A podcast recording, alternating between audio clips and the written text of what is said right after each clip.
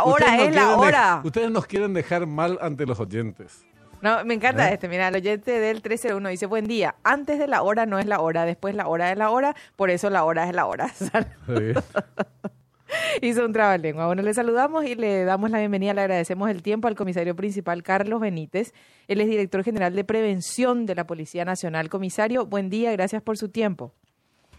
Buenos días, Cintia. Buenos días, Benjamín, y a toda la, audiencia.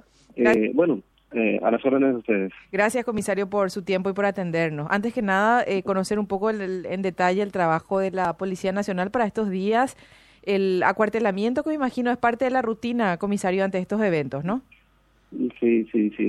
Bueno, eh, en realidad que el, el trabajo eh, que, digamos, tiene el, el, el punto principal el, el, día de las elecciones, el 30, esto nosotros hemos comenzado ya hace aproximadamente tres meses con eh, las autoridades del Tribunal Superior de Justicia Electoral, eh, con miembros de, del Ministerio Público, eh, jueces electorales, entonces, eh, en, la parte, digamos, operacional ya se llevó adelante a partir del 21 de abril pasado, eh, ya con, con la colección, la carga de todo lo que son, digamos, los útiles o las urnas que van a ser utilizados, digamos, todos esos materiales en, la jornada eleccionaria.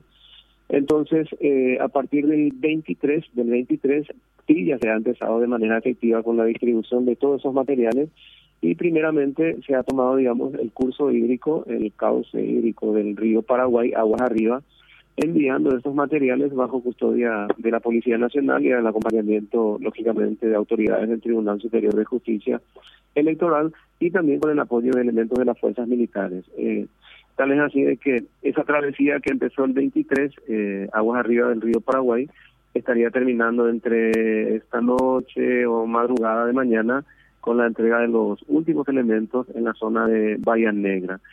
En cuanto a lo que es la distribución ya a nivel nacional, a nivel territorial vía terrestre, eh, eso empezó ayer enviándose, digamos, esta cantidad ya eh, habilitada para los sufragios, para el sufragio en este caso, a los diferentes departamentos. Eh, salieron para 10 departamentos, en este caso Itapúa, Alto Paraná, Caguazú, Concepción, San Pedro, Niembucú, Canindeyú, Boquerón, presidente de allí de Amambay, y ya eh, entrada la noche, cerca de la medianoche, eh, todos los elementos, ya sean urnas, eh, útiles y materiales, llegaron sin ningún tipo de inconveniente eh, bajo segura custodia de la policía y también el acompañamiento de elementos de las fuerzas militares. Tal es así de que a partir de su llegada y ya en adelante eso queda bajo segura custodia de elementos de la Policía Nacional.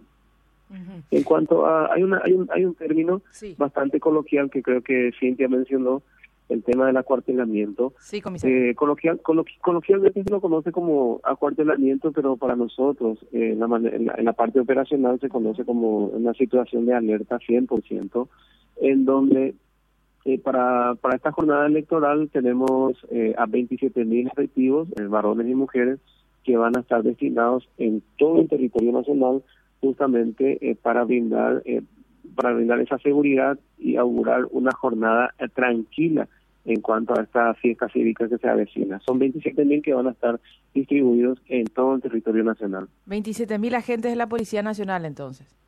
Así mismo, sí, así mismo. ¿Hay un operativo singular o particular con la con esta misión de observadores que se despliega a nivel país, comisario? ¿Ellos tienen acceso directo a ustedes? ¿Hay una asignación específica? ¿Cómo es el mecanismo?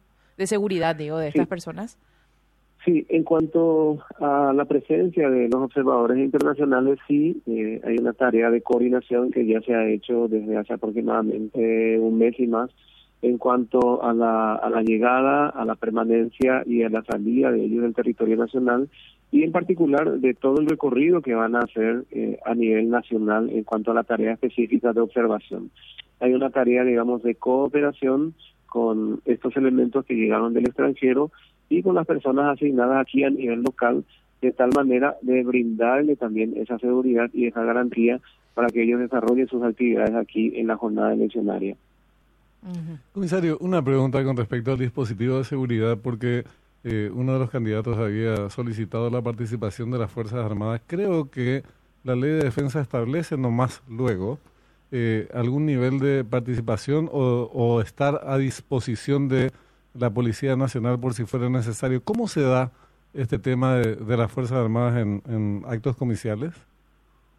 Sí, cuando tenemos, eh, digamos, eventos de gran envergadura como es en la jornada eleccionaria, eh, los elementos de las fuerzas militares también están, como nosotros decimos, en estado de alerta, tal vez ellos puedan hablar de algún tipo de acuartelamiento, pero en el sentido de estar en situación de brindar apoyo en cualquier, digamos, situación que sobrepase, sobrepase la tarea normal o natural de la Policía Nacional en cuanto a función de prevención y seguridad.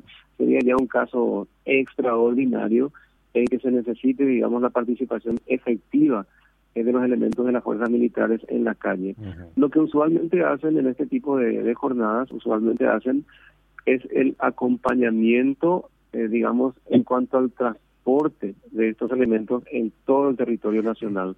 Pero sí eh, contamos con, con el apoyo de las fuerzas militares en caso de una eh, necesidad, digamos, que sobrepase, que sobrepase lo que es la tarea propia de la Policía Nacional y que esté estipulada en la Constitución Nacional en cuanto a lo que es a una conmoción ya interior o en caso de una inminente amenaza digamos, de algún elemento externo, o sea, que ha venido del extranjero. Entonces, en ese aspecto, hasta este minuto al menos, no tenemos ninguna información, hasta este minuto, no tenemos ninguna información que tenga que ver con una amenaza directa o con algo que pueda, digamos, representar un riesgo al normal desarrollo de la jornada eleccionaria. Eh, es así, sí, sin duda, si no ya también se hubiera hecho público. Y en materia de antecedentes también la misma historia, ¿verdad? Nunca tuvimos ese tipo de situaciones en los distintos procesos electorales, comisario. No hemos tenido, Benjamín. De hecho, que lo que usualmente vemos, y ya se volvió algo, una tradición o una costumbre, ¿verdad? Por, darle un término, eh, los casos que tienen que ver con, con las faltas, con las faltas o delitos electorales. Eh, en cada jornada eleccionaria, sea digamos internas, municipales o elecciones generales, eh, están las faltas que típicamente ocurren, por ejemplo, aglomeración de personas o denuncias de aglomeración de personas u organizaciones o grupos que se instalan eh, con su mesa de consulta, por decir, a menos de 200 metros del local de votación. Son hechos que típicamente se denuncian en cada jornada eleccionaria.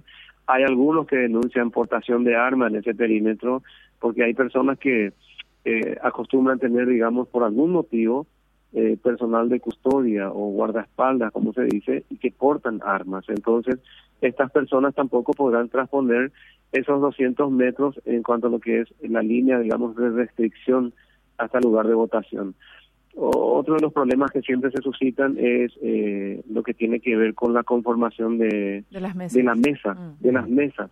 Eh, que denuncian que hay miembros de la mesa que no llegan ahora, hay miembros de la mesa que teórica o supuestamente no están habilitados. Y esas denuncias que normalmente, pero que se engloban dentro de lo que son las faltas.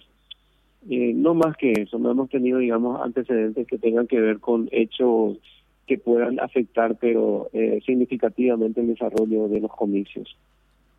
Comisario, acá nos consultan y le, quiero trasladar la pregunta, ¿qué pasa con los agentes policiales que sí pueden sufragar este domingo, pero están asignados a la cobertura de un local de votación en donde no están ellos registrados para votar? ¿Cómo pueden hacer para ir y cumplir ese día con su deber cívico?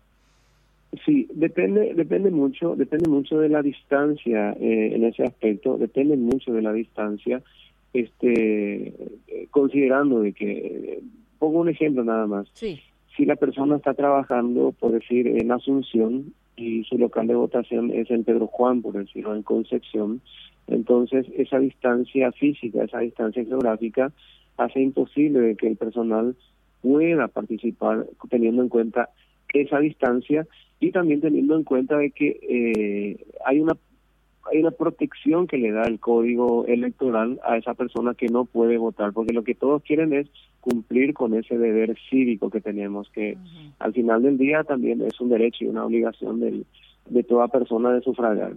Pero eh, en el artículo también 94 de este mismo código, en el inciso C, si mal no recuerdo, establece de que estas personas que debidamente justificadas y que estén a una distancia de más de 50 kilómetros de su lugar de votación y no puedan acceder, bueno, en este caso el código electoral eh, le, exonera. Le, exonera, sí. Mm. Y por otro lado también, eh, este mismo artículo, que es el 94, en su inciso, en su, creo que es la eh, inciso E en este caso creo que es, y también enmarca de que las personas que estén cumpliendo funciones y que eh, por la importancia de la tarea que están haciendo no pueden abandonar esa tarea también están eximidos de, cumplir digamos con, con, ese con ese derecho con esa obligación en este caso. Acá me preguntan también por los que están em, entiendo que se refiere a los agentes que están todavía en proceso de estudio a, los cadetes de, de la academia Ahí que se, no, en el caso de ustedes es, la Academia de Policía. En, en, ese caso, ¿qué se, ¿qué se establece, comisario? Sí, en este caso lo que están, digamos, en institutos de enseñanza están eximidos, están eximidos. Ellos están eximidos de cumplir con este deber cívico. Ya, perfecto. Y el tema de control a los bares y restaurantes, e, es la consulta también. A partir de las 19 horas está prohibido el expendio de bebidas alcohólicas. ¿Qué, qué pasa con ese tipo de lugares donde uno se sienta a cenar y pasa la hora y se, se, mm. se venden bebidas alcohólicas, comisario, ¿se, controla o, no? Exacto. Bueno, en este caso el control ya es más aleatorio, considerando de que a nivel país la cantidad de restaurantes, bares, bodegas, es, mm. es, innumerable. Entonces ahí sí eh, ya entra a tallar lo que es, digamos, la conciencia cívica. La conciencia cívica del ciudadano que concurre a esos sitios y la conciencia cívica del dueño del local. Porque eh, así como habías dicho, el código electoral marca de que eh, esta celebración de espectáculos públicos o reuniones o el expendio de bebidas alcohólicas y la ingesta de bebidas alcohólicas ya tiene una restricción dentro de las 12 horas que marca el inicio de los comicios. Vale decir de que uno podría estar, digamos, dentro de la celebración de un espectáculo público, la compra y venta de bebidas alcohólicas, la ingesta, hasta las 19 horas del día sábado. Y esta restricción culmina recién a las 18 horas del domingo, considerando de que se guardan unas dos horas después de la realización del sufragio. O sea que eh, las elecciones o las votaciones van hasta las 16 horas. Dos horas después, 18 horas del día domingo, ahí recién estamos nuevamente habilitados para este tipo de actividades. Perfecto. Comisario, ¿alguna recomendación, algo que quieras eh, mencionar que no le hayamos consultado? Sí, este, principalmente, particularmente, instar a la ciudadanía de que hoy día que tenemos acceso, eh, prácticamente todos tenemos acceso a, lo que es el servicio de Internet, eh, valerse de esto y hacer un repaso a lo que es el código electoral es bastante sintético, bastante sencillo y muy explicativo en el sentido de que el ciudadano pueda hacer un repaso de cuáles son las faltas y los delitos electorales particularmente, de tal manera que eh, eh, el día antes, el durante y el día después de las elecciones no pueda tener ningún tipo de incidentes en el momento de estar cumpliendo eh, con su deber cívico. Eh, sería bueno particularmente hacer un repaso de cuáles son las faltas y cuáles son los delitos de tal manera a no caer en eso. De hecho que la mayoría sabe, sabe de esto, pero nunca está de más hacer un repaso de esto. Entonces se facilita el mismo eh, cumpliendo con su deber cívico y también facilita la tarea a todas las autoridades asignadas para esa fecha. Y por otro lado, lo más importante es recalcar siempre de que hasta este minuto al menos no hemos accedido a ninguna información que tenga que ver con una amenaza directa que ponga en riesgo el normal desarrollo de los actos comerciales del día eh, domingo 30. Y a su vez, como Policía Nacional, pedimos a la ciudadanía acudir a los sitios con tranquilidad, con normalidad, porque toda la Policía Nacional va a estar desplazada para brindar esa tranquilidad, para brindar esa garantía, para que todo ciudadano se traslade al lugar de votación y ejerza su derecho. Me preguntan acá a través del WhatsApp, comisario, si es que en zonas fronterizas, ciudades un poco más conflictivas, de repente hay un operativo de seguridad especial. Eh, lo que nosotros tenemos es, eh, dependiendo siempre de, la zona, de la zona geográfica, y como dice, digamos, la persona que escribe, eh, un lugar, digamos, en donde los índices, por decir, delictuales o criminales son un poco más acentuados, se prevé esa situación en donde por la naturaleza, por la característica, se asigna a más personales para la cobertura. Pero eh, operaciones, digamos, especiales o operaciones particulares, digamos, no, no, no tenemos, sino son, digamos, tareas de manera genérica que vamos a llevar adelante. Pero por sobre todas las cosas, sin descuidar ningún detalle que tenga que ver con la seguridad del ciudadano. Comisario, muy amable, eh, éxitos en sus funciones y gracias por su tiempo. No, por favor, gracias por el tiempo, Cintia, Benjamín, y saludos a toda la audiencia. Muy amable. Muy Hasta luego, señor. El comisario principal, Carlos Benítez, él es director general de prevención de delitos de la Policía Nacional, hablando de algunos detalles